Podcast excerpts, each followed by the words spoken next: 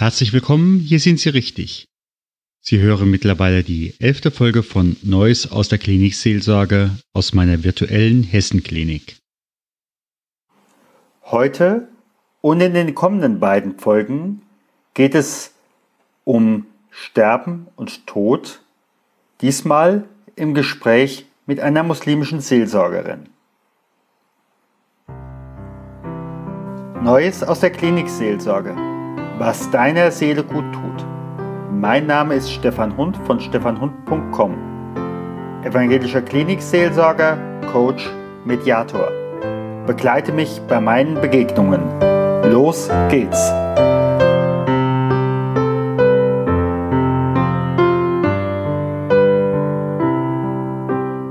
Ja, Tod und Sterben im Islam wie ist das? Aber bevor wir reingehen, mhm. würde ich Sie einfach kurz bitten, sich vorzustellen. Ja. Also ich bin Songül Yasha, mhm. bin äh, mittlerweile äh, stellvertretende Vorstandsvorsitzende von dem gemeinnützigen Verein Salam e.V., muslimische Seelsorge.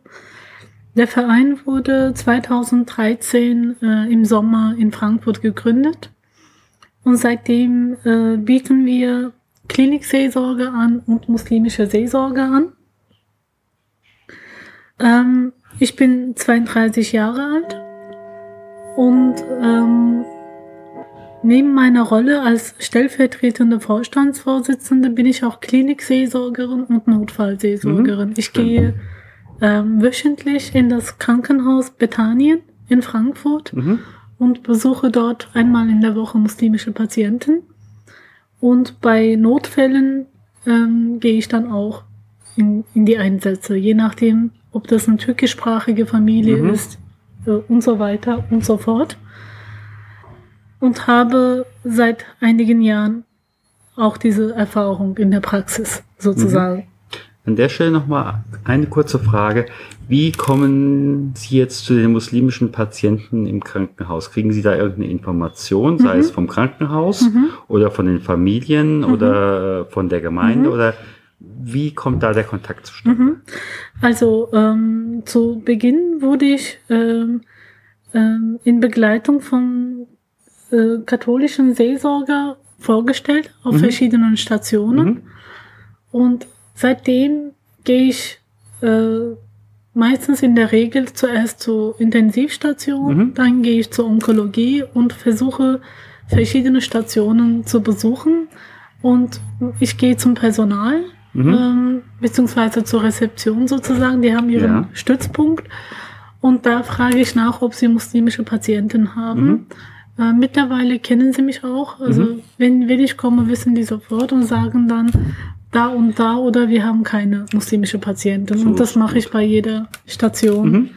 Und ähm, wenn dann, es kommt auch vor, dass das Personal dann mich direkt auf jemanden aufmerksam mhm. macht und sagt, das wäre gut, wenn sie da hingehen. Aber in, in, der Regel frage ich und ähm, gehe dann zu muslimischen Patienten. Mhm.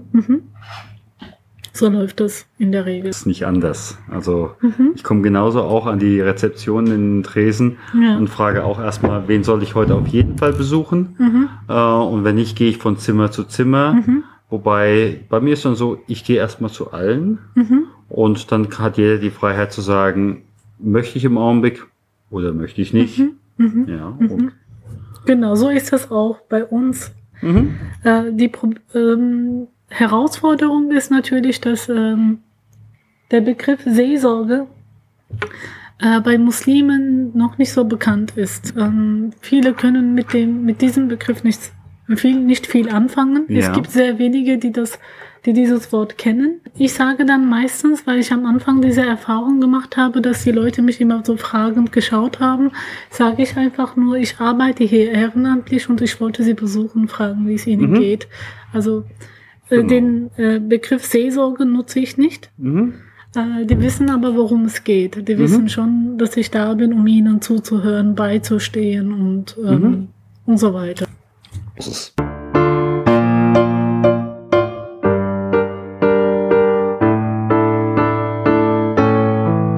Wie ist es in diesem Moment? Es gibt ja Fromme, ich sag mal, sehr fromme Muslime, genauso wie es, wie es mhm. das im Christentum gibt. Mhm. Und es gibt säkulare, wie ich mhm. sie mal bezeichnen.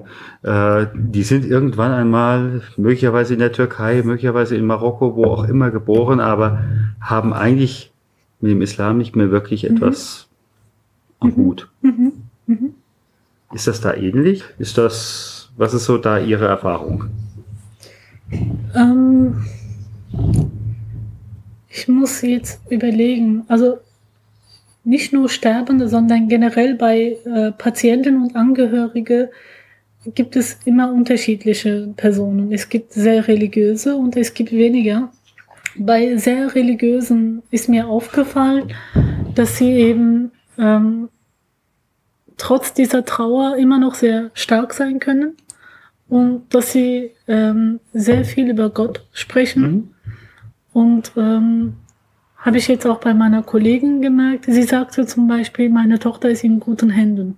Mhm. Ähm, das heißt, dieses Vertrauen auf Gott ist sehr stark. Mhm. Und dieser, dieser Glaube daran, ich werde ihr wieder begegnen um, und ich werde ähm, irgendwann wird mir vergeben werden, ist bei diesen Menschen sehr stark ausgeprägt. Deswegen ist diese, äh, das strahlen sie auch aus.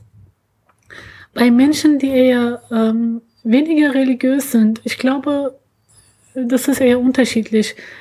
Entweder ist die Angst sehr groß, weil sie merken, okay, da war eigentlich die ganze Zeit etwas, aber ich habe es verdrängt und ich habe nicht so sehr daran gedacht und jetzt weiß ich, das könnte sein und ich mhm. habe Angst davor.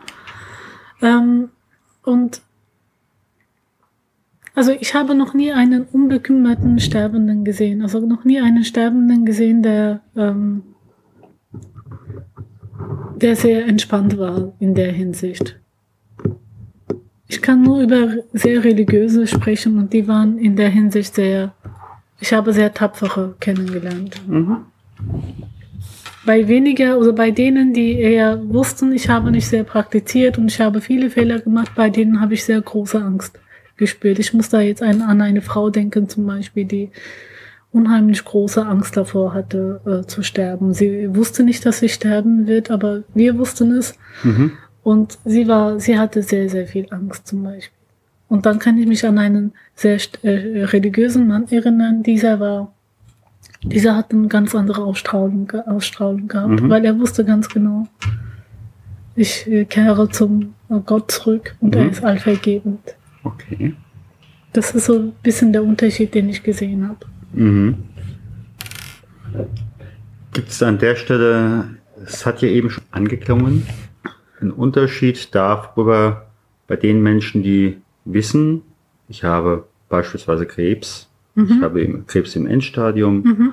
und lassen wir es noch drei Wochen sein, mhm. lassen wir es noch einen Monat sein. Mhm. Auf der mhm. einen Seite. Und die anderen, Sie sagten ja vorhin, Sie äh, sind auch in der Notfallseelsorge mhm. dabei. Mhm. mhm. Diejenigen, die jetzt gerade den Verkehrsunfall haben, mhm. ist da ein mhm. Unterschied? Mhm. Ähm, ja, da ist selbstverständlich ein Unterschied. Also diejenigen Angehörigen, die wissen, ähm, die von, die, selbst wenn es nur ein paar Wochen waren, darauf vorbereitet waren, ähm, die gehen anders damit um, weil sie erwarten ja das. Sie, ich habe ja Angehörige gesehen, die ganz genau gewusst haben, die Person wird bald sterben und die, man hat gesehen, dass sie einen Prozess hinter sich haben. Äh, bei diesen ähm, plötzlichen Todesfällen sind die Angehörige in der, in der Regel immer noch in der Schockphase. Also sie haben das noch nicht ganz verstanden, ähm, weil wir gehen dann ja sehr, ähm, wir gehen dann hin, wenn es gerade mal passiert ist mhm. oder sehr akut. Ähm, da haben sie noch keinen Prozess hinter sich, da versuchen sie erstmal das Ganze zu begreifen. Schlimmer ist es, wenn es eine Mutter ist, die ihren Ehemann verloren hat, die auch noch Kinder hat und versucht, ihre Kinder dort, ähm, ähm, ihren Kindern das beizubringen. Also der Unterschied ist, bei diesen plötzlichen Todesfällen, da kommt noch ein Prozess auf diese Menschen zu. Mhm. Also diese Phase kommt noch. Bei den anderen, die haben schon einiges hinter sich und haben sich so ein bisschen darauf vorbereiten können. Mhm. Das ist ein Unterschied. Mhm. Ja. Das ist ja auch um, äh, ich würde einfach sagen, das ist erstmal menschlich. Das ja. ist im christlichen Bereich genauso ja. Äh, wie im muslimischen und ich würde jetzt einfach mal anmerkend sagen, im jüdischen Bereich ganz genauso. Mhm.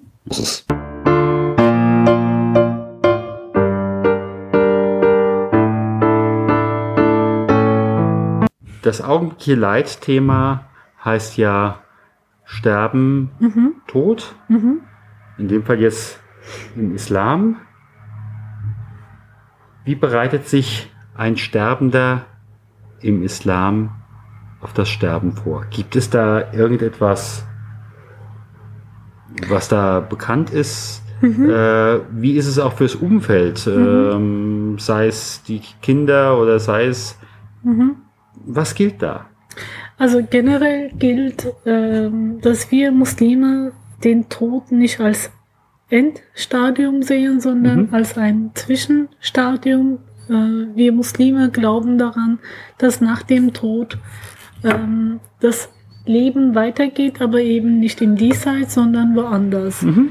Und dass wir irgendwann ähm, allen, äh, dass wir irgendwann alle zusammentreffen werden, mhm. wo wir dann eben äh, für unsere gute Taten belohnt werden und ja. dann uns auch zur Rechenschaft ziehen müssen. Mhm. Ähm, der Tod bedeutet Rückkehr zu Gott für mhm. uns. Ähm, das ist äh, sehr, sehr wichtig, weil wir eine Hoffnung haben. Wir denken nicht, dass es mit dem Tod zu Ende geht. Mhm. Und was die Vorbereitung angeht, ist es empfohlen, das ist nicht immer so, es ist empfohlen, dass die Angehörigen den Sterbenden darauf vorbereiten, indem sie zum Beispiel von Gottes Eigenschaften sprechen, mhm. vor allem von seiner Barmherzigkeit, mhm. vor allem von seinen, er hat wunderschöne Namen, dass mhm. er zum Beispiel der mhm. liebevollste ist, dass man den äh, Sterbenden eher auf diese Namen hinweist, Hoffnungen gibt ja. und auch sowas sagt wie, wir kehren alle dahin zurück. Und dann ist es auch üblich, dass man aus dem Koran rezitiert äh, insbesondere die Stellen sollten rezitiert werden, mhm. die eben genau auf die Barmherzigkeit mhm. Gottes hinweisen. Wobei der Koran beinahe, also bis auf ein Kapitel, alle Abschnitte fangen mit dem Namen Barmherzigkeit mhm. äh, Gottes an.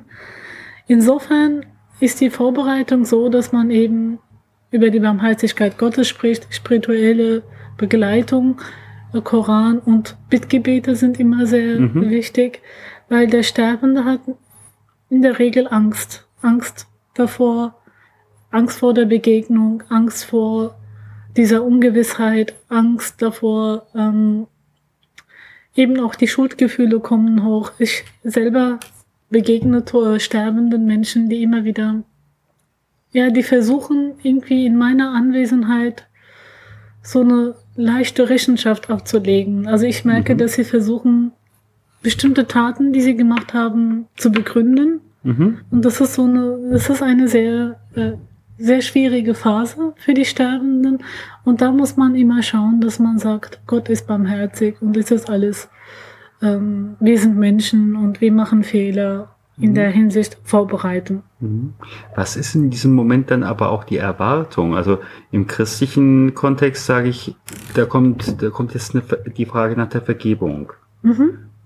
Was ist an dieser Stelle im muslimischen Kontext? Auch, also Vergebung ist immer sehr wichtig. Wir mhm. reden immer von Vergebung mhm. Gottes und wir hoffen immer, dass er uns vergibt. Letztendlich wissen aber alle Muslime, also in der Regel wissen die Muslime, dass man nicht stirbt und damit ist, ähm, damit sind alle schlechten Taten oder Sünden mhm. sozusagen getilgt. Mhm. Es ist vielmehr so, dass wir eigentlich ganz genau wissen, dass wir zumindest befragt werden. Mhm. Ob uns dann vergeben wird, ist eine andere Frage, mhm. das hoffen wir, aber wir werden nach unseren Taten gefragt. Warum mhm. hast du dies getan? Warum hast du jenes getan? Und damit meine ich tatsächlich nur Taten, die wir bewusst gemacht haben, nicht unbewusst. Also manchmal tut man Dinge und ähm, das wusste man einfach nicht. Und dann gibt es Dinge, die man einfach ganz bewusst tut. Und darüber wird der Mensch gefragt werden. Daran glauben wir Muslime. Und das ist etwas, was wir nicht ausblenden können. Mhm. Das wissen wir alle. Äh, was wir aber auch sehr äh, genau wissen, ist auch, dass der Gott vergebend ist und dass er barmherzig ist. Das ist auch eine Tatsache. Das heißt, es treffen bestimmte Gefühle aufeinander. Ähm, Angst, äh, Reue, Schuldgefühle, aber auch Hoffnung, Barmherzigkeit. Es sind mehrere äh, Aspekte kommen da zusammen. Mhm. Aber Barmherzigkeit ist eben das Hauptthema und Vergebung. Ja. Und nun verabschiede ich mich bei Ihnen, meine liebe Zuhörerinnen und Zuhörer. In der kommenden Woche werden wir das Gespräch weiterführen mit Songül Yashar, der ehrenamtlichen Klinik- und Notfallseelsorgerin im muslimischen Bereich in Frankfurt. Gehen Sie unter dem Segen Gottes in die vor Ihnen liegende Zeit. Gott segne dich und behüte dich. Gott lasse leuchten sein Angesicht über dir und sei dir gnädig. Gott erhebe sein Angesicht auf dich und schenke dir seinen Frieden. Geh hin im Frieden Gottes. Amen.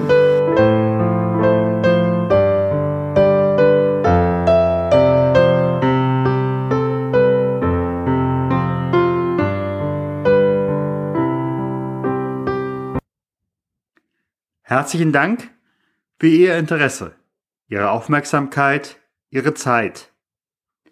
Wenn Ihnen diese Sendung gefallen hat, bitte ich Sie um eine Rückmeldung bei iTunes. Sie können mir auch gerne eine Mail unter podcast-klinikseelsorge at stefanhund.com schreiben. Bei ausreichend Interesse werde ich im Rahmen meines Studienquartals, welches bis zum Jahreswechsel 2017-18 geht, auch zwei oder drei Hörertreffen anbieten. Mehr dazu in diesem Podcast. Bitte haben Sie Verständnis dafür, dass ich als Klinikseelsorger in erster Linie für meine Patientinnen und Patienten, deren Angehörige und die Mitarbeiter am Klinikum in Darmstadt zuständig bin. Ich freue mich, wenn Sie auch in der kommenden Woche wieder dabei sind, wenn es heißt Neues aus der Klinikseelsorge. Vielen Dank, Ihr Stefan Hund.